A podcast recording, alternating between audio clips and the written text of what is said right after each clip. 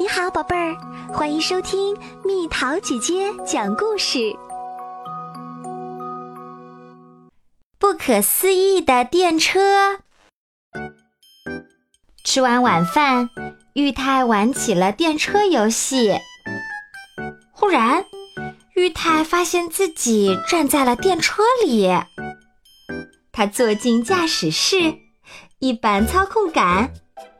电车就无声地开了起来，轨道一直伸向了远方。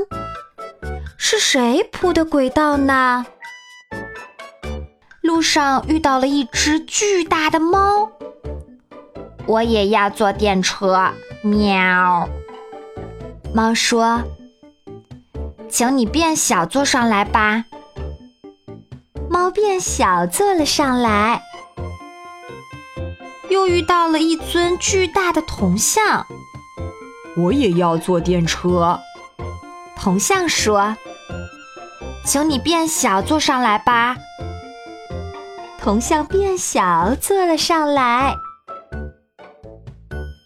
电车开进了动物园，从大象的笼子前面开过时，大象说：“我也要坐电车。”你要是能变小，就坐上来吧。大象变小，坐了上来。电车从动物园里驶出，又开进了一片森林里。独角仙咖啡馆到啦，进去看看吧。欢迎光临本店，请品尝本店的招牌蛋糕吧。角仙形状的蛋糕，大家一人吃了一块蛋糕，蛋糕太好吃啦！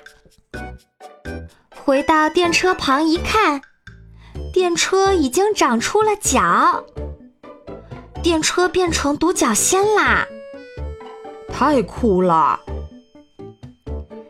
驾驶室里多出来一个脚踏板。玉太用脚使劲儿一踩，从电车的顶上伸出来一对翅膀，电车像独角仙一样飞了起来，在森林的上空飞翔。从对面飞过来一辆螳螂电车，螳螂电车里坐的是变小了的熊。红蜻蜓电车也飞了过来，车里坐的是变小了的兔子。飞蛾电车也飞了过来，车里坐的是变小了的狸猫。蜜蜂电车也飞了过来，车里坐的是变小了的猴子。五辆电车排成一队。朝高高的天空飞去，月亮看了，羡慕地说：“我也想坐电车。”于是，玉太让月亮也坐了上来。他们在天上飞了一圈又一圈。突然，玉太想起来该上床睡觉了，我得赶紧回家了。等月亮下了车，玉太轻轻地松开了脚踏板，电车便慢慢地落回到轨道上。玉太开着电车往家驶去。大象一下车，就变回了原来那么大的大象。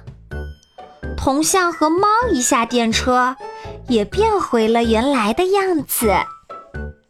最后，玉泰也到家啦。他一下电车，就变回了原来的玉泰。接着，电车的脚就消失啦。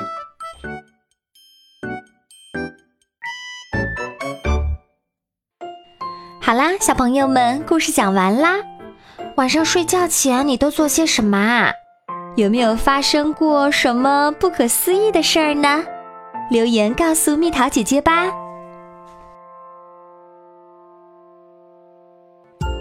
好了宝贝儿故事讲完啦。想和蜜桃姐姐做朋友就在喜马拉雅中给我留言吧。